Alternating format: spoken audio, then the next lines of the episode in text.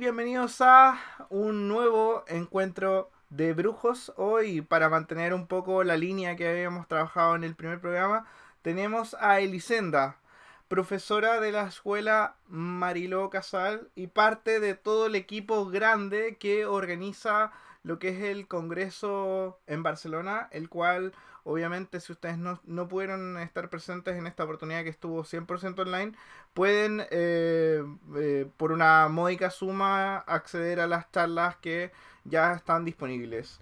Pero vamos hoy día con Elisenda, la cual yo quiero que ella misma se presente. ¿Cómo estás? Muy bien. Muy buenas noches, Marco, muy buenas noches. pues yo me voy a presentar tú ya me has presentado una parte muy importante. ¿eh? Yo soy Elisenda y como tú has dicho soy profesora de la Escuela Marilo Casals y coordino la escuela junto con mi hermana que es la directora que es María del Mar. y básicamente al final también soy la persona que está un poco detrás, ¿no? María del Mar eh, es muy la cara visible, la tenemos como tú bien dijiste en la entrevista pasada, la tenemos medio año viajando todo lo que pueda. Ella ya ha dejado claro que ese es su futuro claro. y que en la escuela la vamos a ver lo justo ¿eh? Entonces, alguien tiene que quedarse, ¿vale? Para mantener eh, toda la infraestructura mientras ella eh, viaja, aunque, esté, aunque está trabajando. Yo siempre digo que parece que se va a vacaciones, no, que trabaja, pero lo disfruta y desde lejos. Y un poquito, pues yo soy, además de profesora de tarot y astrología, que es una parte muy importante de las horas que dedico al final del día, la, parte que coordina ¿no? y que de alguna manera pues conlleva la, la dirección de, de la escuela en Barcelona, todo lo que son las comunicaciones, las webs. Me paso el día aquí entre dibujines y subir horarios, que digo yo. ¿eh? Así que... Y bueno, ahora también, pues oye, en las redes, ahora últimamente me han empujado. Ahora eh, eres una entrevistadora de lujo. Eh, creo que nos lo pasamos muy bien esa semana con tus entrevistas. Creo que es una faceta a explorar ahí. No sé si hay algo planetario en, ti que, te pueda decir como esta faceta más... Yo no te lo vas a creer, pero cada año nosotros nos miramos la revolución solar en el despacho, porque claro, hombre, nosotros estoy en casa de cuchillo de palo, no, uno se mira a ver cómo le va a quedar el año, que sea por encima. Y a nosotros nos salía María del Mar, todo le quedaba abajo, para los que sepan astrología y para los que no sepan. Cuando todos los planetas te quedan abajo, te quedas en casa, no te vas a ningún sitio. Y yo dije, no puede ser. Y yo todo arriba. Yo, en mi carta natal, lo tengo todo abajo. Yo nací para ser la segunda, ¿sabes? Para estar allí escondida y camuflada. Y este año yo lo tenía todo arriba, que, son los que se van de casa, los que salen, y ella todo abajo. Y nosotros nos descojonábamos porque decías que es imposible. Y la que va a estar todo el año viajando va a ser ella. Y, y, yo pensaba, bueno, estará todo arriba porque estaré todo el día en el despacho y no podré estar en casa. Pues total, que ya hemos visto por qué. La pandemia la dejaba a ella encerrada en casa y a mí me ha obligado a salir del armario de las redes sociales. De hecho, yo recuerdo que en el congreso del año pasado, eh, yo te dije, te, te tiré un comentario ahí que decía, ella los presenta a todos, siempre está presentando a todo el mundo, pero ¿dónde están tus redes? ¿Dónde te podemos seguir a ti? Es verdad. Es verdad, porque yo siempre, bueno, no, no, no he sido nunca la, la, cara visible, ¿no? Aunque hace tiempo que me apretaban y me decían, hombre, es que tú tendrías que hacer, ¿no? Porque claro, al final, ¿no? Claro. Tienes que estar, que sepan qué cara tienes. Y yo, no, no, que mm. yo no quiero hacer vídeos, que yo no quiero hacer Instagrams, que yo no quiero. Y mira. De, de hecho, yo, yo estuve haciendo unas investigaciones, vi algunos videos antiguos de primer congreso, segundo congreso, y, tu actitud es muy distinta. Y, alguien muy, muy, muy callada, como que hablas mucho más pausado, y ahora ya tenemos bueno, también han pasado sus buenos años, pero ya, eh, ya estás como más, más abierta a hablar, con, otra postura. Eh, y bueno, eh, a pesar de que obviamente vienes de una familia que el tarot se respira todos los, yo creo que los 365 días del año, ¿Cómo, ¿Cómo fue ese, ok, yo me voy a dedicar al tarot, em, quiero que me cuentes un poco qué hacías antes, a qué te dedicabas y en qué minuto tú dijiste, vale, me voy a la escuela y sigo a mi hermana en todas sus locuras? Eso, eso, eso. pues la verdad es que, mira, yo, yo siempre lo digo, y digo, mira, es que igual que hay gente que ya enseguida dice, yo quiero ser bruja de mayor, ¿no? Yo, pese a que yo tenía en mi familia ya, oye, pues, como una, una buena red de gente que, se dedicaba, ¿no? Estaba mi madre, primero yo me crié con mi madre mm, en este sector y luego vino mi hermana ya, ¿no? Entonces, siempre había pero nunca jamás en la vida, tú me lo preguntas, y yo jamás en la vida te hubiera dicho que yo iba a acabar haciendo tarot. Sabía tarot, incluso me apunté a algún curso allí, porque mi familia es como una tradición. Todo el mundo tiene que pasar por los cursos, porque en esta vida uno nunca sabe. Entonces mis sobrinas, todas han hecho cursos de tarot, ¿eh? todos mis sobrinos. Mm.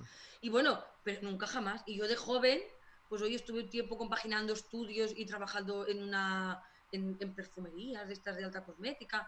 Luego ya estuve haciendo temas de administración y secretariado. Oye, pero he hecho cosas muy normales, profesiones muy normales. Yo, oye, y, hubo un momento de mi vida que tenía un trabajo. Yo, es así, es que el tarot te busca, porque hubo un momento de mi vida que tenía un trabajo que me pagaban bien, pero que me aburría mucho, porque básicamente no hacía nada. O sea, básicamente yo tenía que coger el teléfono y hacer unas cuantas cosas en el ordenador, pero yo que soy una persona muy movida, no hacía nada, me aburría mucho. Y mi hermana un día me dijo, oye, mira, es que en la escuela cada vez tenemos más cursos y claro, la gente le gusta un poquito el carácter de la casa. Y claro, mi madre ya estaba mayor, ya estaba un poco pachuchilla, y fue como, oye, ¿por qué no vienes y me haces algún curso, ¿no? Que a mí me descargas un poquito y así también pues descargamos a la mamá, ¿no? Y, bueno, ¿no? Y te introduces un poquito. Y yo estaba tan aburrida, pero tan aburrida de que no tenía ningún tipo de reto, ¿no? En el entorno laboral, que dije, pues ¿sabes qué? Que me apunto. Y me preparé, estuve allí, yo me acuerdo con mi hermana que le preguntaba cosas, porque claro, había cosas que yo las daba por supuestas, pero muchas veces, es lo que dice ella, una cosa es que tú sepas tarot y otra cosa es enseñar tarot. Claro. Y, y la verdad es que fue como muy así, ¿no? Muy, bueno, vale, tal, no sé qué. Y, y yo empecé a dar clases y dije, guau, es que esto es lo mismo.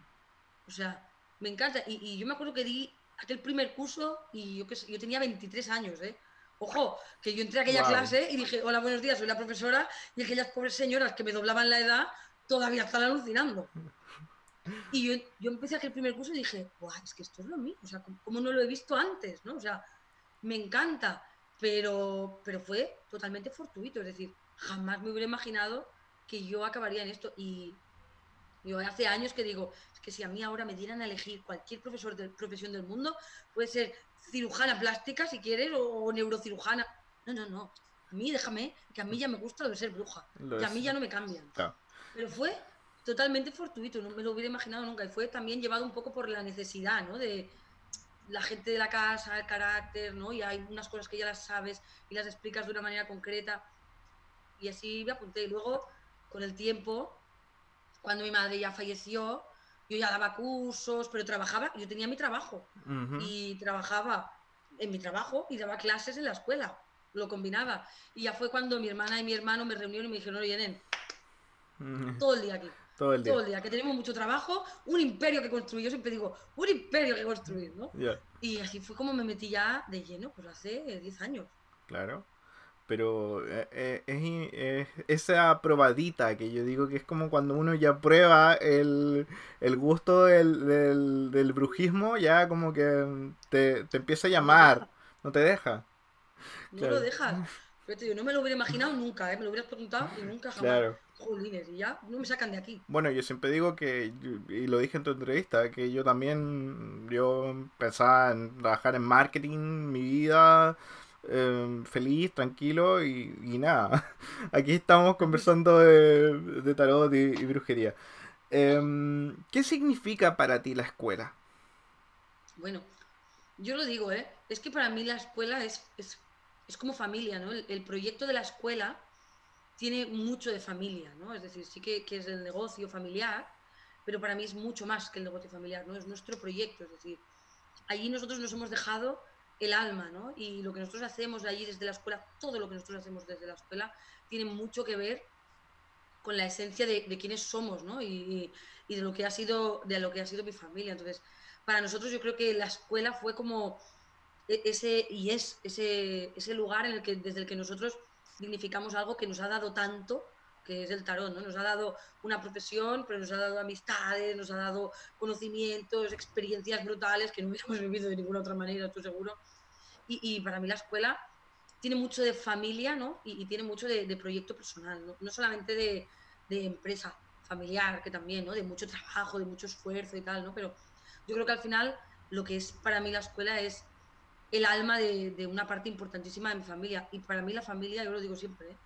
Yo para mí la familia es lo primero. Entonces, para mí la escuela es una parte muy importante de mi familia y de mi legado, ¿no? De lo que, de lo que las mujeres de mi vida han compartido conmigo y espero algún día que podamos compartir con los que, con los que vengan, ¿no? Al final trabajamos para que perdure. E, ese imperio que, que, como tú dices, se ha formado ya a esta altura 20 años de, de escuela, muchos más que se vienen.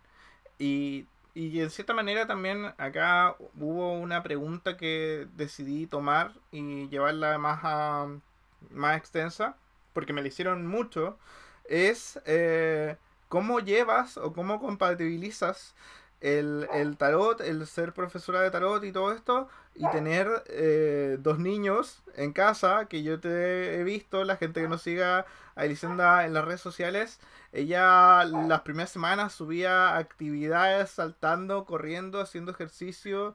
Eh, y, claro, mucha gente me preguntó cómo compatibilizas las, las dos cosas. Eh, no es que no se pueden llevar, pero como que quieren tu consejo, eh, la ah, experticia. Mira, yo creo que al final lo primero es como todo, ¿no? Eh, lo primero es tener un buen equipo en casa. ¿eh? Si tienes un marido que solo se rasca la barriga y mira la tele, no lo vas a conseguir, da igual a lo que te dediques. Entonces yo lo primero, y siempre lo digo porque es el gran olvidado, yo puedo hacer tantas cosas porque mi marido se corresponsabiliza de la crianza de mis hijos y está ahí a tope. Y la verdad es que yo he podido conciliar muchísimo gracias a mi hermana, es que mi hermana tiene cuatro hijos.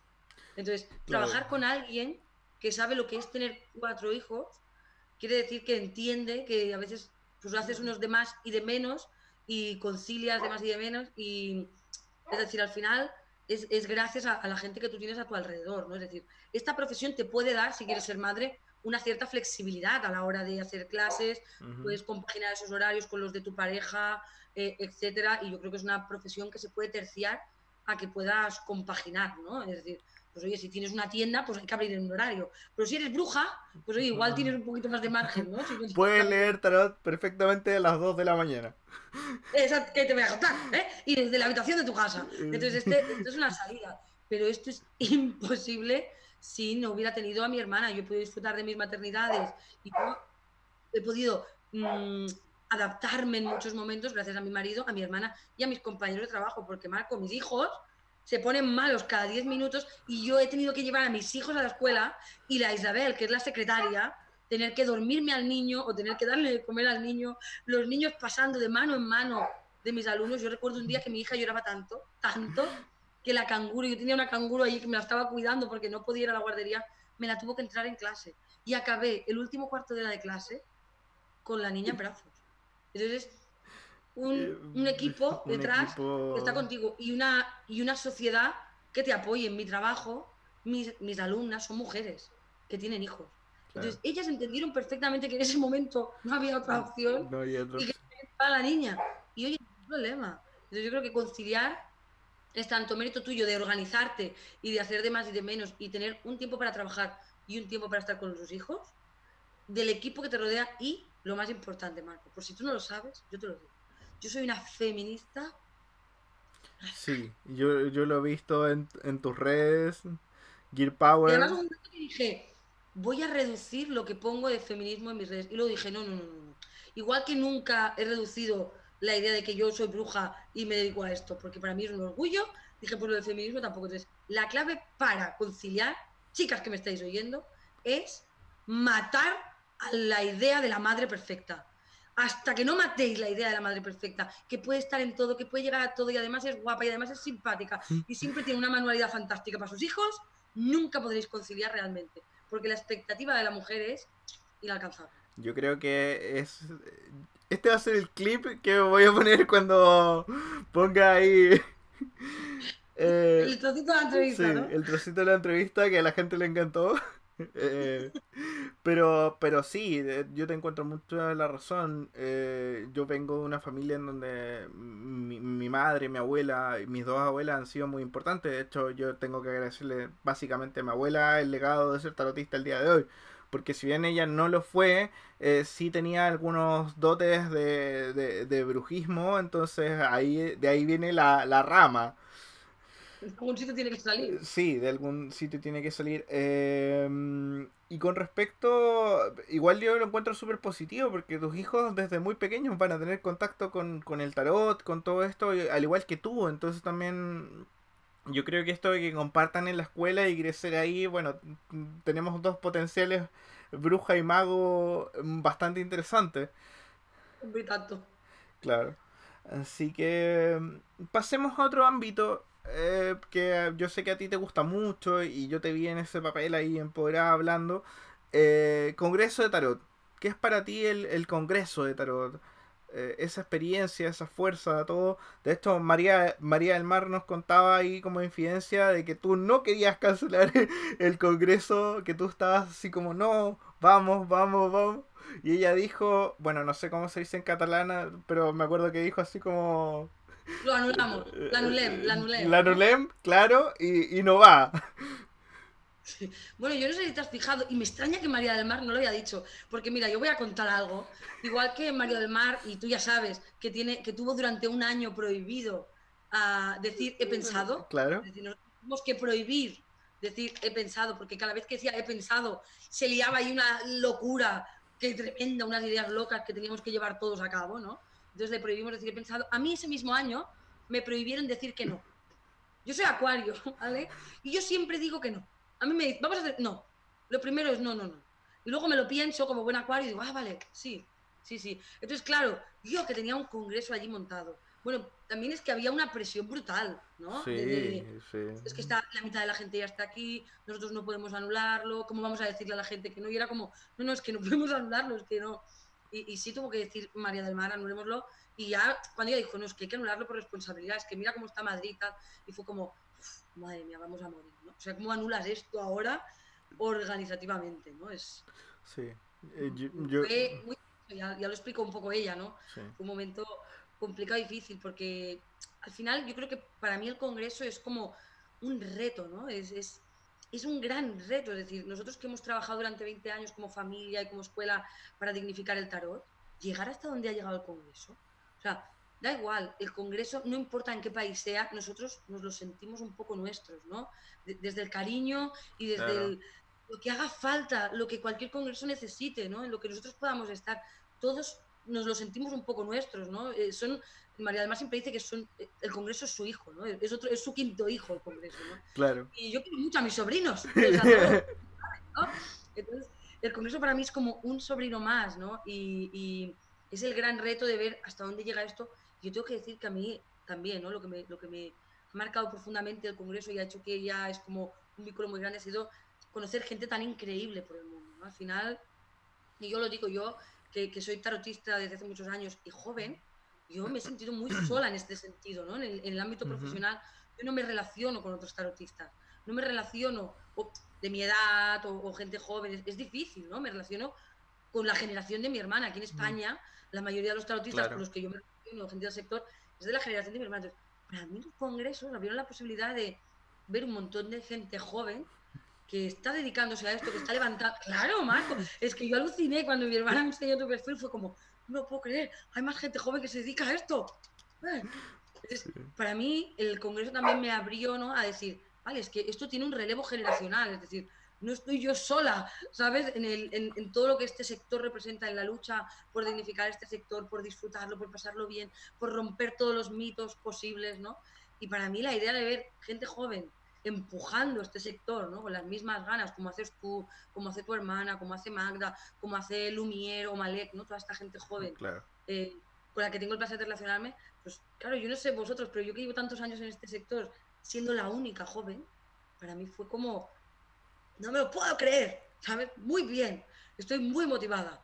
Y, claro, el Congreso es un encuentro como ningún otro, ¿no? Eh, no solamente para la gente joven, para todo el mundo es un espacio brutal para aprender, para divertirse. Se pasa muy bien. se pasa increíble.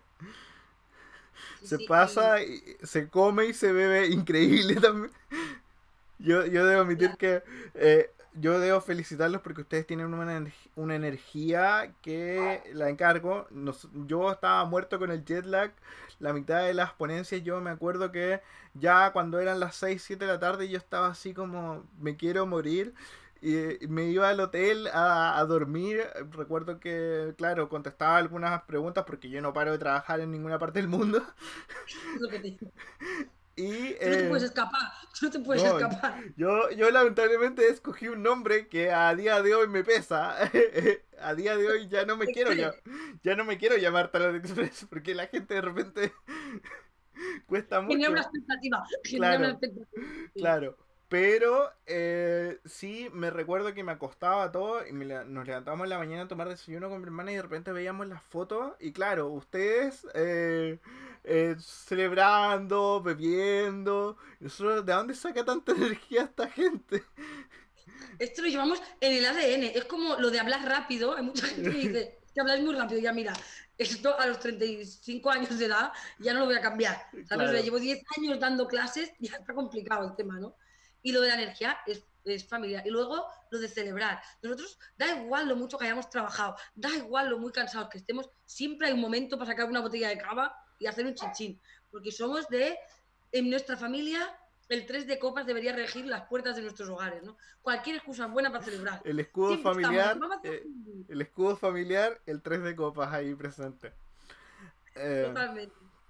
Cuéntame un poco, quiero hacerte dos preguntas un poco unificadas. La primera es, em, como profesora, ¿qué crees que te caracteriza? ¿Cuál es tu, no sé si conoces mucho, de, ves muchas series o algo, o hay algún profesor como que tú digas, mira, me parezco a este personaje cuando yo hago clases, o cómo, cómo te sientes tú haciendo clases? ¿Qué te caracteriza? Bueno, yo te puedo responder a la primera, pero yo veo poco la tele. Entonces, la verdad es que ni se me ocurriría. O sea, el único profesor que conozco es el de Breaking Bad y por favor no me quiero parecer en nada a este señor. ok. No, no, no. Pero yo creo que mm, quizás lo que, lo que me caracteriza es que yo soy muy espontánea, ya lo has visto una vez. Yo, yo soy muy tímida, ¿eh? no, no lo parece y con los años me de esto, pero hay una parte de mí que, que, es tímida y vergonzosa, pero ya cada vez pobre le queda menos espacio. Entonces, yo creo que lo que me caracteriza es que soy muy espontánea, soy un poco bruta, entonces en este sentido, yo a la gente le hace mucha gracia, yo soy un poco bruta. Em, claro, no, me, no me limito mucho, no me corto mucho, ¿no? Eh, soy muy espontánea en este sentido, soy muy directa, soy muy franca, soy muy cuidadosa. Es decir, es lo que decimos, ¿no? Una cosa es ser un poco bruta, ser muy directa, intento divertirme mucho y hacer que la gente se divierta, ¿no? Porque yo creo que cualquier cosa que hagas, si te ríes pues oye, te cunde mucho más. ¿eh? Em, pero creo que intento encontrar un buen equilibrio entre lo bruta y lo directa que puedo llegar a ser algunas veces y en los momentos en los que hay que acompañar y cuidar alguna situación, ¿no? También intento tener bastante mano Pero yo creo que quizás lo que, y además es lo que mis alumnos me dicen, es que a mí me encanta, porque que tú eres así tan espontánea, ¿no? Y eres tan bruta y tan directa, y, soy muy concreta también. Soy anti irme por los cerros de Úbeda. Además, nunca he tenido ningún problema en decir, pues oye, si tú me preguntas algo que no sé, yo lo busco y te lo contesto, ¿no? Los años y la experiencia hacen que las preguntas de la gente del primer año ya es difícil que no las pueda contestar, ¿eh? Pero también siempre he sido muy natural. Es decir, yo creo que la clave es que soy tal cual, ¿no? Y la gente lo agradece. Y sobre todo eso, ¿no? Que yo creo que, que da igual mm, lo mucho que estés trabajando o, o, lo mucho que te estés esforzando en cualquier cosa, si buscas una excusa para divertirte mientras lo haces, pues oye, todo pasa mucho mejor, ¿no? Pones una botella de capa por en medio y oye, parece que todo se arregla, ¿no? Entonces, yo creo que, lo que me caracteriza es esto, ¿no? Que, soy muy metódica, esto sí también, ¿no? soy muy organizada haciendo las clases, soy muy metódica, pero también que intento hacer las cosas muy accesibles y muy fáciles. Siempre he oído mucho de la idea esta del profesor que sabe mucho y no cuenta nada. Para mí sería la peor idea del profesor. Creo firmemente en mi madre, me, me dijo algo que, que, no sé por qué me quedó marcado, qué tontería, en aquel momento no daba ni clases, ¿no? Pero me marcó mucho y ella una vez dijo, ¿no? Que el, el, mejor profesor es aquel que le enseña tanto a un alumno que como le da tanta ventaja en el camino recorrido, aquel alumno está destinado a adelantarlo. ¿no? Es decir, que en algún momento si aquel alumno se aplica tanto como se aplica al profesor, lo acabará adelantando porque el profesor le ha dado una parte del camino ya hecho, ¿no? Y me gustaría creer que seré eh, este tipo de profesora, ¿no? Que, que, le voy a dar todo lo que pueda y lo más fácil posible a todos mis alumnos para que el día de mañana, si se lo ocurran y pringan, pues puedan adelantarme y puedan enseñarme mucho. Pues ¿por qué no? ¿Por qué no? Me encantaría. En ese sentido te encuentro mucho la razón porque, bueno, yo la mayoría de los cursos ahora con todo esto de los congresos y todo, claro, he tenido otros profesores, pero para los que no saben, siempre yo lo digo, Azabeth ha sido mi mentora y, me ha esculpido con su propia mano. De hecho, al principio cuando leíamos, yo leía, mucha gente me decía, es que lees igual que Anita. Entonces, en ese sentido yo siempre lo he dicho, porque ella es súper estudiosa, súper metódica. Entonces, yo digo, ella estudia, ella lee los libros y luego me los cuenta y yo, ah, ya, ok, esto, ok. Y así me ahorro de, de, de estar leyendo. Claro.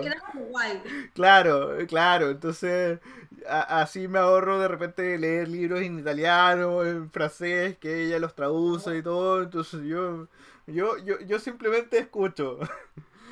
Claro, es que cada uno, yo digo, es que también cada uno aprende tarot y se empapa de tarot de mil maneras distintas, ¿no? Y no todos aprendemos y nos empapamos de la misma manera. Entonces, no tiene sentido, ¿no? Querer que todo el mundo aprenda de la misma manera, lo que tú dices. Claro. Eh, Oye, em, en ese sentido también quería preguntarte, como para ir moviendo esta, un poco esta entrevista, em, ¿cómo, te, ¿cómo te has sentido en la cuarentena? Em, ¿Te acomoda más la clase online? ¿Echas de menos la clase presencial?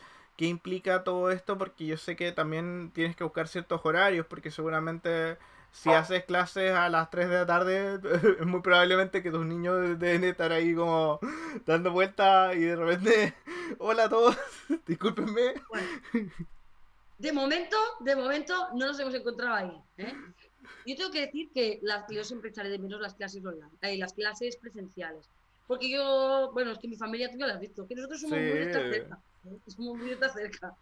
Entonces, la verdad es que lo he hecho muchísimo, muchísimo de menos. Pero tengo que decir que me ha sorprendido un montón, un montón, la proximidad que te otorga este tipo de plataformas como, como Zoom, ¿no? Eh, no me lo hubiera imaginado jamás en la vida. O sea, cuando yo me imaginaba que teníamos que montar la escuela en una semana en versión digital, era como, esto va a ser súper frío, tal, y no tiene, o sea, no es lo que es el presencial. Pero, jolines, es que se acerca mucho. Porque, claro, yo las veo, podemos interactuar en directo, o sea, la verdad es que a mí me ha sorprendido muy, muy gratamente. En este sentido, yo tengo que decir que a mí me ha abierto un mundo, ¿no? Es decir, yo, algo que nosotras llevábamos años diciendo, tendremos que hacerlo, ¿eh? Porque el futuro está ahí, ¿eh? En lo digital. Pero mi hermana y yo somos como cero, cero mm, digitales, o éramos cero digitales, y es como, es que me encanta la idea, o sea, me parece muy guay poder llegar a alguien de la otra punta del mundo. Y tuvieron que pasar de cero a 100. Eh, como no sé nada, ok, ahora eh, al otro día soy un máster en, Marco, es que yo me acuerdo de cancelar el congreso, mi hermana estaba enferma, esto creo que era un miércoles, yo decir el jueves al técnico, al chico, a Diego, que lo tenemos allí, que la semana que viene cerramos la escuela, el viernes sale todo el mundo, el viernes se queda aquí todo el mundo hasta la hora que sea necesaria para poder llevar el trabajo a casa porque aquí no volvemos y yo tenía a mi hermana enferma, estaba cerrando el congreso y montando la escuela, en vez casi muero, casi muero. Y mira dónde estamos, ¿eh? que apañados que bien ha salido. Sí, no. eh, como no sé si lo dije en el programa. La verdad es que. Ay, perdona, perdona. No, no, no. Yo te iba a contar otro que no sé si lo conté en, el programa pasado. Pero la verdad es que este formato que tenemos ahora de conversación nosotros, en realidad yo las quería entrevistar en la escuela quería ir para allá y hacer todo con un video muy bonito. Había comprado trípode, luces y yo me iba dos, dos semanas a, Barcelona a sentarme en cafés y en varios lugares a entrevistarte a ti, a María del Mar, a Lumier, a Yoko, a Diego. Iba a estar como dos, como yo ya conozco de la vez anterior en Barcelona, yo me iba a sentar dos semanas en Barcelona a entrevistar gente. y mírame. en Barcelona. Claro. Sí, sí. Entonces, la verdad es que yo tengo que decir que en este sentido a mí me ha sorprendido muy gratamente el formato de los cursos y creo que es un formato muy, muy accesible, que, nunca, que nunca podrá eh, eliminar, yo creo, la parte presencial, ¿no? Pero que sí que de alguna manera puede funcionar y, y, funciona muy bien, ¿no? Y luego a mí personalmente, yo tengo que decir que en un primer momento dije, esto me va a matar esto me va a matar en mi casa con mi marido trabajando, los dos críos y tal, pero en su trabajo también tiene flexibilidad horaria porque él es informático, entonces hay una parte que puede hacerla a cualquier hora. Nos hemos organizado bien, él se ha quedado con el despacho bueno, tengo que decirlo, el despacho bueno se lo ha quedado él arriba, y yo he tenido que bajar al garaje donde tenemos la sala de juegos de mis hijos, que les ha quedado completamente anulada por mí, ¿vale? Y ahora es mi estudio. Em, pero bueno, me ha abierto también un mundo de posibilidades porque, por ejemplo, eh, me permite, yo, yo siempre trabajo muchas horas, porque estoy en la escuela muchas horas, y esto me permite estar en casa, dar clases y cuando acabo de dar la clase de la mañana comer con mis hijos cada día. Y bajar a la tarde al garaje, trabajar y a las 7, pues los días que acabo a las 7, subir, cenar con mis hijos y si quiero luego a las 10, pues hacer las entrevistas o trabajar un rato más.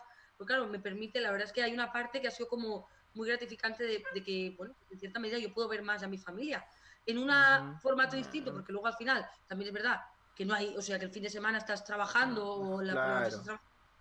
Pero claro, es que mis hijos, bueno, alucinan, ¿no? Ellos ya no quieren que yo vuelva a trabajar. Claro. ¿Dónde vas, mamá? Al garacha. Ah, vale. Bueno, me dicen, ¿dónde vas, mamá, no? Al garaje. vale, vale. ¿No? Y es como... Entonces, yo tengo que decir que no me había planteado jamás esto, pero que tiene una parte que, que, para mí es gratificante, que me permite, para las personas que preguntaban cómo concilias, pues es, es una opción. sí, o sea, eh, en el caso de, de en el caso mío, nosotros trabajamos desde casa. De hecho, yo, yo heredé como la, la mesita donde ella leía al principio, eh, la mesita que donde yo atiendo de repente, que es el living de la, de la casa de mis padres. Entonces, eh, nosotros hemos estado acostumbrados todo el tiempo a estar como en casa. Entonces, cuando nos preguntan a nosotros, oye, ¿y a ustedes cómo le va? Bien, la verdad, no cambia no ha cambiado mucho, no, no, ha cambiado mucho, claro, obviamente las salidas, yo tengo mi pareja que está lejos, pero básicamente, eh, claro, es esa flexibilidad, es el tema de que, claro, ahora, por ejemplo, este que es como mi pseudo despacho, esta es mi habitación, entonces acá la gente no lo ve, pero acá está mi cama. Entonces yo a veces me levanto, leo en la noche y después me, voy a tirar y, pongo mi, serie y, listo. Entonces... Claro. yo tengo que decir que la, parte presencial yo la he hecho en falta. Además, nosotros trabajamos muchos en el despacho. Yo estoy acostumbrada a que yo me giro y digo, Diego, no sé qué, Rusé, no sé cuántos, Juanca, eh, bueno, Juan, Juan Carlos, que es mi cuñado, yo lo llamo Juanca. Entonces, la verdad es que hay una parte, ocho de menos a Isabel y a Lola. Piensa, piensa que te voy a contar algo, que nosotros los lunes en la oficina, yo llego cada lunes desde hace seis o siete años a la oficina y cada lunes tengo una artista pastelera que nos hace un pastel distinto, distinto, cada lunes.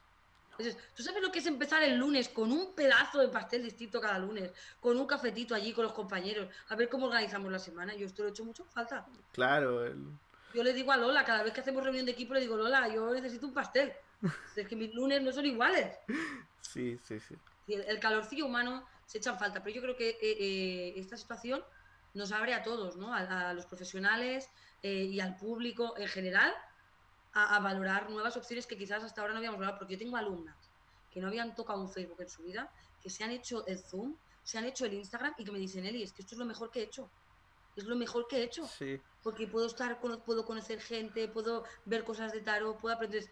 Para nosotros y para el resto es una oportunidad que nos ha obligado a hacer ese salto que no queríamos hacer y, y que nos ha abierto un montón de posibilidades para todos.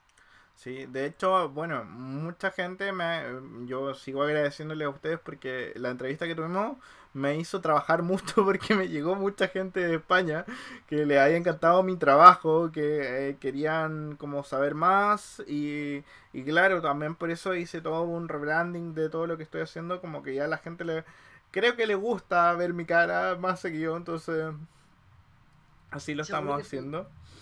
Em, cuéntame, Eli, em, ¿qué quieres hacer cuando esto ya lleguemos a una nueva normalidad? Porque todo el mundo dice, no, la normalidad. Yo digo, eh, llamémosle nueva normalidad porque no va, a ser muy distinta, no, no, va a ser para nada igual que antes. Em, ¿Qué te gustaría hacer? O, Yo lo tengo clarísimo, es que no tengo ninguna duda. Es que lo primero que voy a hacer es una comida familiar. Yo echo de menos a mi familia como el aire que respiro siempre he sido consciente de que para mí la familia es lo primero, lo digo muchas veces al final del año, ¿eh? pero yo tengo que decir que echo de menos estar con mi familia, echo de menos estar con y yo, echo de menos estar con mis hermanos, con mis sobrinos, somos muchos en mi familia, pero nos sentimos todos muy próximos y estamos como muy, muy unidos y nosotros hacemos los vermuts digitales el domingo para vernos un ratito. ¿Sabes? Porque que nos echamos de menos. Y yo paso muchas horas, piensa que yo con mi hermana llevo 10 años 10 años que nos vemos a todas horas, que me compré una casa en su pueblo, ¿sabes? Me fui a vivir a su pueblo para estar cerca de ella, ¿sabes? Mis sobrinas todas viven aquí en el mismo pueblo, Entonces, yo lo primero que voy a hacer es una comida familiar, por favor. Con mis sobrinos haciendo el salvaje, peleándose entre ellos, que es lo que les toca, y mi hermana pensando cosas que no tiene que pensar. Pero yo lo tengo claro. Yo tengo el sol en casa 4, lo tengo todo en la 4 y en la 3. yo necesito familia. Por familia por todos lados. Claro. ¿Mm? Eh, y en términos como de tarot, eh, ¿qué te gustaría hacer? ¿Qué, porque siempre vemos María del Mar escribe un libro, una agenda. Eh, ¿Cuáles son tu, como, qué es lo que te gustaría lograr a ti? Como, o, sientes que, ya estás en plena en este minuto? No, yo la verdad es que mm, tampoco tengo prisa por fijarme los objetivos, porque creo que si algo he aprendido en, en esta vida, ¿no? Es que la vida te trae las cosas, ¿no? Y el tema es qué haces con las cosas que la vida te pone delante. ¿no? tú te fijas un objetivo y estás allí, quiero hacer esto, quiero hacer esto, y luego la vida te lleva por otro camino y es una frustración brutal. ¿no?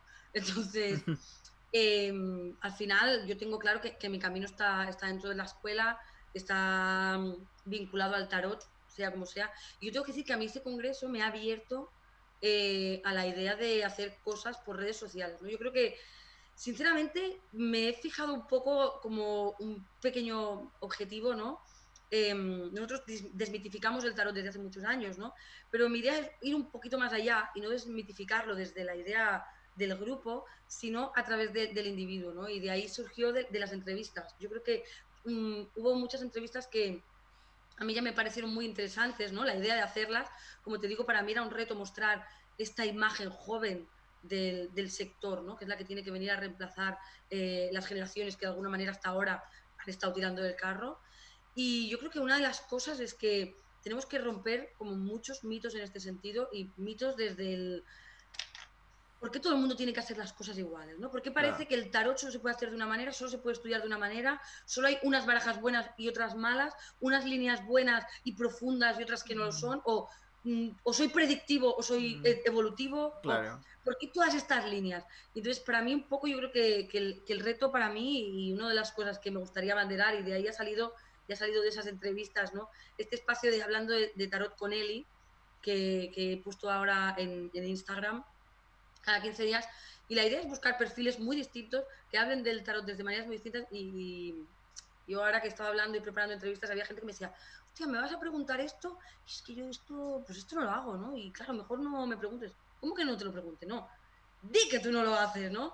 Eh, yo me acuerdo que hice la entrevista con Lumière y Lumière dijo que cogía las cartas, no sé si tú la viste, que cogía las cartas, las sacaba en el bar y las ponía encima de la mesa del bar. Casi me muero de un infarto allí mismo, ¿vale? O sea, yo ah, estoy la reina del tapete, pero me encantó, me encantó ver a alguien que lo hace de una manera distinta y que te explica por qué. Porque a él le gusta la espontaneidad, tiene una baraja que es solo para eso, tal.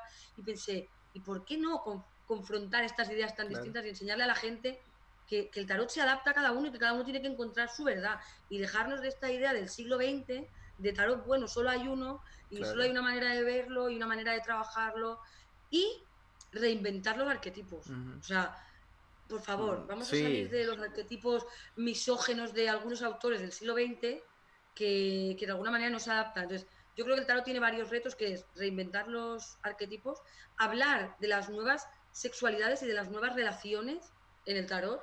Y yo aquí quiero hacer un trabajo profundo y es uno de mis retos, hacer un trabajo sobre las nuevas relaciones, las nuevas identidades sexuales, toda esta parte, ¿no? Que está dentro de la sociedad. Y, romper los mitos en este sentido, ¿no? Pues a mí los libros no me entran, pues muy bien, es que no todo el mundo que lee tarot tiene que haberse leído 58 libros, ¿sabes? Es que bueno, un poquito yo creo que, este es ahora mismo mi objetivo, ¿no?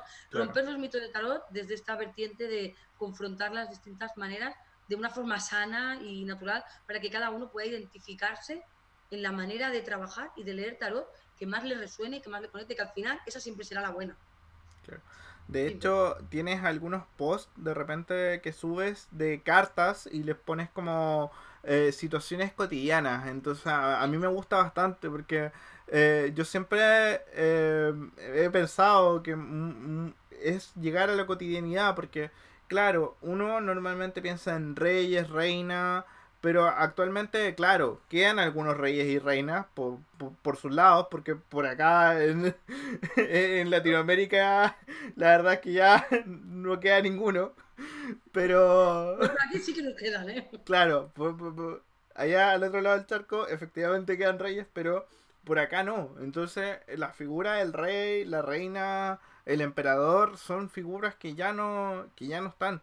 Entonces yo siempre he hablado de cómo lo llevamos a, no sé, el emperador, quizás un hombre muy exitoso eh, y así. Entonces me gusta mucho cómo trabajas con esos posts que de repente preguntas y yo te pongo cosas y yo creo que te, te matas de la risa porque... Sí, sí, me veo. Bueno, esto surgió como una idea friki porque María del Mar me quería obligar a hacer vídeos y yo no quería hacer vídeos. Y yo dije, no, es que yo me siento más cómoda escribiendo cosas, ¿no? Y yo tengo un poco esta parte friki, a veces no se me ve, ¿no? Pero soy un poco irreverente, ¿no? Y era como, perdona, es que, o sea, es que el tarot tiene todas las escenas posibles de la vida eh, en formato irónico. Y yo veía los memes este, estos que hacía la gente en las redes, ¿no? Que había algunos que eran muy buenos y dije, perdona, es que, o sea, yo vi el 5 de copas y dije, joder, esto es cuando se te acaba la serie de Netflix, ¿no? Que, que parece que no hay más series en el mundo que aquella que se te ha acabado, ¿no? Y, y de ahí surgió la idea esta de del tarot de la vida cotidiana, ¿no? que son como una serie de memes divertidos y desenfadados, pero que tienen, que tienen un sentido. Yo siempre pongo por qué elegir esa carta y qué significa esa carta que tiene relación con eso, ¿no? Entonces, también, pues de alguna manera, darle este punto fresco, lo que decíamos, ¿no? Este punto joven, diferente, el tarot tiene que modernizarse, pues porque no, es una buena parte, ¿no? Luego hay, otra línea de post que son ya más de consejos y tips, ¿no? Trabajar la energía de los arcanos, ¿no? Pero bueno, eh, quizás es la otra idea, la de los memes, es un poquito más rompedora, ¿no? ¿Qué, te, ¿Qué te acomoda más? Porque eso se me, se me pasó. Eh, ¿Ryder o Marsella? Aquí. Mm. Yo hago un híbrido. Es mm. que tanto mi hermana como yo hacemos un híbrido. Nosotras somos de Marsella para mayores. Yo cuando trabajo determinadas lecturas, cuando trabajo solo con mayores, Marsella sin duda. Pero yo soy una gran gran defensora del rider. O sea, yo que doy clases, que enseño, que creo además, o sea, igual que tú dices, ¿no? no hay que leer todo. Yo como profesora creo que el tarot no hay que empollarlo. No sé si vosotros lo decís esto. Eh, la frase es, como poner codos. ¿no? Yo a mis alumnos les digo, si tienes que ponerte haciendo codos a aprender los arcanos menores, quiere decir que yo no te estoy enseñando bien. Porque los arcanos menores se aprenden solos si alguien te explica bien qué es lo que está pasando en esa imagen. Entonces yo mis clases las dedico a explicar qué está pasando en esa imagen para que cuando luego pasamos a, una tirada, ¿qué pasaba allí? Esto, ¿no? Pues venga, ¿cómo extrapolamos esto a cuando buscas pareja, tal? Entonces, Ryder creo que, hizo un grandísimo trabajo con el tema de ilustrar los arcanos menores, aunque sé que hay gente que luego me, me pidan. Yo colgué un vídeo, qué fantástico es aprender los menores. Y había gente que me decía, oh, los menores con Ryder, esto es muy malo porque no puedes fluir como con el Marsella. Pues oye, que me parece perfecto, que cada uno lea con lo que quiera. Yo soy súper honesto, yo, eh, bueno, yo partí con Raider toda la vida, todos mis mazos son Raider.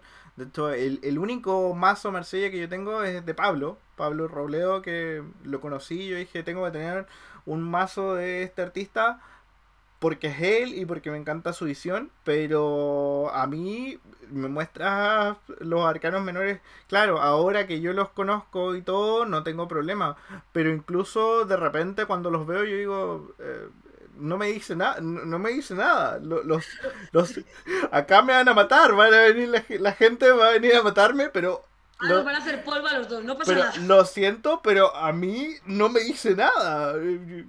Es que tienes que contar palitos. O sea, yo siempre digo, mira, perdona, que me parece perfecto, pero para mí aprender es muy difícil con esto porque, claro, tengo que diferenciar que el verde son bastos y el azul son espadas. Y además contar palitos. Entre los ocho palitos y los nueve palitos, ¿cómo vas a fluir, no? Y sin embargo, yo conozco tarotistas que son muy fans del de Marsella para menores, ¿no?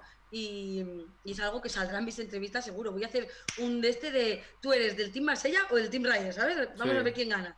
Em, pero es como, pues mira, yo lo siento, yo soy de Ryder, a tope con los menores, y para mis alumnos, o sea, no se me ocurriría jamás en la vida recomendarles aprender con Marsella, porque yo misma acabaría recurriendo, como yo los conozco, una vez que hubiera contado los palitos que tocan, no tendría problema, ¿vale? Pero tendría que coger el palito. Entonces, creo que para, para conectarte con la idea de la carta es muy difícil, ¿no? Eh, ya, ya cerrando un poquito, porque ya llevamos alrededor de 40 minutos, eh, se nos ha ido volando. Em, quiero preguntarte, bueno, voy a preguntarte algunas preguntas que nos llegaron por eh, redes sociales que ahí te publicamos.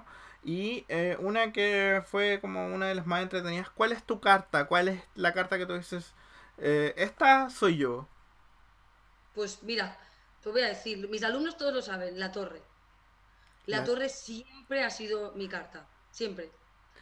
Porque es una carta para lo bueno y para lo malo. Yo creo que cada uno tiene que, tiene que reconocer sus luces y sus sombras. Y además yo creo que la torre es una carta que sí, que vale, que tiene una mayor connotación negativa, todos lo sabemos. Eh, pero tiene muchísimas virtudes. Entonces, hay que entenderlo. Yo tengo muchísimo carácter. Siempre soy una persona muy enérgica, muy impulsiva. No lo parece en algunos vídeos de mi juventud, pero tenía una mala leche que te mueres. Eh, entonces siempre me he sentido muy identificada con la carta de la torre y después yo siempre he creído que la vida, no, siempre todo va a ser de color de rosa, ¿no? Y que la torre te da la virtud, te da la facilidad de poder quitarte de encima todas aquellas cosas que en tu vida te limitan, ¿no? Para poder reconstruirte tantas veces como sea necesario. Entonces yo he aprendido que en la vida pues yo construía cosas y se desmoronaban, ¿no? Pero no pasa nada, yo soy una persona optimista, esto se desmorona, construimos algo nuevo. Y de cada cosa que se ha desmoronado en mi vida, siempre he intentado creer que salía algo nuevo que podía germinar, incluso de las peores situaciones de mi vida, al final siempre he intentado tener una mirada positiva. Yo creo firmemente que, la torre es una carta muy dura, y además lo digo así en mis, clases, todo lo que vives con la carta de la torre es muy duro, es muy intenso, es una, marca, es una carta que te marca profundamente, cuando la estás viviendo es, es heavy, que digo yo, ¿no? Pero que una vez que la has pasado, te quedas de un agustito y de un tranquilito, y, y te sientes como, como liberado que entonces yo siempre me siento muy conectada con esta torre por cuestiones de energía y de carácter y porque creo que en esta vida si tienes que tener un aliado, pues oye, que sea un aliado cañero que te ayude a salir de los momentos difíciles.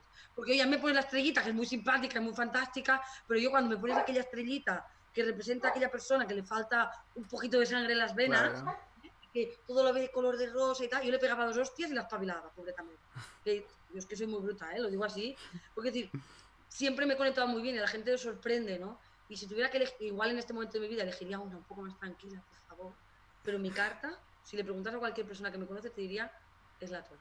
Mm, eh, pero bueno, eh, estamos viviendo un proceso torre, eh, una gran reinvención de, todo lo que ha estado pasando.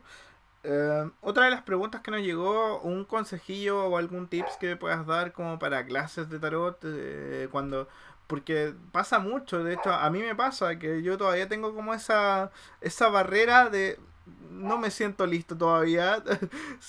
Pero bueno, si tú empezaste con 23, yo tengo voy a cumplir 27, así que creo que ya puedo empezar a bien, ya puedes ponerte. Mira, yo creo que la clave, yo y yo lo aprendí es primero eh, no intentar fingir lo que no es. Es decir, tú tienes, uno, prepárate, jodido, o sea, si tienes que dar una clase, llévala preparada hasta el detalle, porque siempre te van a sorprender, ¿vale? Pero yo creo que el mayor problema de un profesor es querer eh, fingir que sabes cosas que no sabes. Entonces yo aprendí, ya muy joven, que hay cosas que no pasa nada por decir, mira, pues esto lo tengo, ¿sabes qué? Te lo voy a buscar y te lo contesto. Y yo si alguna vez me preguntaban algo que no sabía, pues oye, luego lo contestaba, ¿no? O yo qué sé, entonces, yo creo que el gran consejo es, uno, prepárate bien, es decir, si tienes que dar una clase de una carta, pues intenta buscar la máxima información de esa carta para tenerlo fresco antes de la clase, etcétera, etcétera, ¿no? Pero no, intentes ser quien no eres dando clase, ¿no? Es decir, cada profesor tiene sus puntos fuertes y sus puntos débiles. Triunfarás como profesor por tus puntos fuertes. Y eso no quiere decir que seas infalible. Yo soy un poco desastre, mis alumnos lo saben. Yo les digo, os voy a enviar esto, salgo de la clase y se me ha olvidado. ¿Sabes? Me tienen que perseguir. Y yo nombro una secretaria en, en, cada clase porque soy un desastre. Mi hermana se lo apunta todo. Tiene una libreta para cada clase donde se apunta lo que les ha dicho, lo que ha hecho. Yo esto sería incapaz porque yo energía torre. Pero yo me gano a mis alumnas porque les explico bien las cosas. Cuando alguien no entiende algo, busco una manera distinta de explicarlo porque soy muy concreta. Entonces, yo creo que no, no tenéis que intentar ser otro profesor, ¿no? yo no he intentado nunca ser mi hermana. Yo soy yo y tenemos muchas cosas en común, pero yo hago bien mis clases porque las hago a mi manera. Que si os parece mucho a la de mi hermana, hombre, sí, por una cuestión de genes y que yo he aprendido mucho de ella, ¿no? Pero no, no, he, no he intentado nunca ser una copia de. Igual que mi hermana nunca intentó ser una copia de mi madre Entonces yo creo que el mejor consejo que alguien te puede dar cuando quieres eh, ser profesor de tarot es no intentes ser otro profesor de tarot. ¿Cuál es tu punto fuerte? ¿Cuál es tu visión?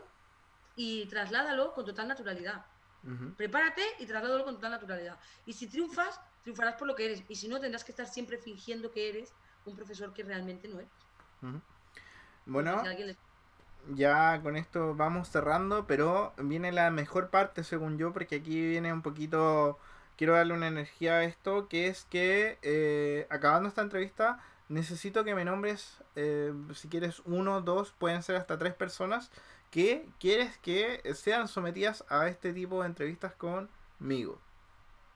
Hombre, mira, yo te voy a decir, eh, el primero va a ser a Gabriel Lumière. Ya. Porque, mira, yo me, soy muy amiga, bueno, muy, muy amiga no, ¿eh? pero hemos hecho mucho feeling durante los congresos. Es un tío encantador, divertidísimo. Además, para tener una entrevista, uno tiene gracia, tiene chicha y sabe un porrón de todo. Y además tiene esta naturalidad que es que a mí me encanta. Yo soy muy fan de, Gabriel y es súper dicharachero. Y además es de los que te dicen que sí a todo. O sea, que tú le dices que se apunta y se apunta a bombardeo. Genial, genial. Yo, como he dicho que yo soy muy feminista, te voy a dar dos, porque así te voy a dar un chico y una chica, por aquello de la paridad. ¿Sabes? Yo en mis entrevistas haré un chico, una chica, un chico, una chica, por lo de la paridad. Eh, y te voy a, voy a decirte, no te voy a decir, yo tengo aquí en Chile una chica que me quiero mucho, que es Magda, pero como entiendo que tocan de fuera de Chile, porque estos ya los tienes tú cubiertos, eh, te voy a nominar a Yoko. Yo soy muy fan de Yoko Villaseñor porque se explica súper bien, es súper divertida también, es muy chachera. Fíjate que a mí me gusta gente muy cañera, ¿no? Muy directa, muy cañera, eh, con mucho carácter, ¿no? Que tienen su carácter, ¿no? Y yo te recomiendo a estos dos, Gabriel Lumier y Yoko Villaseñor. Perfecto. Bueno, y este ha sido el segundo capítulo de Encuentro de Brujos. Recuerden que lo pueden escuchar en Spotify, lo pueden ver en YouTube y también lo pueden encontrar en Apple Podcast. Así que nos vemos la próxima semana. Gracias, Eli. Así que. Muchísimas gracias a ti, es un placerazo estar aquí contigo. ¿eh?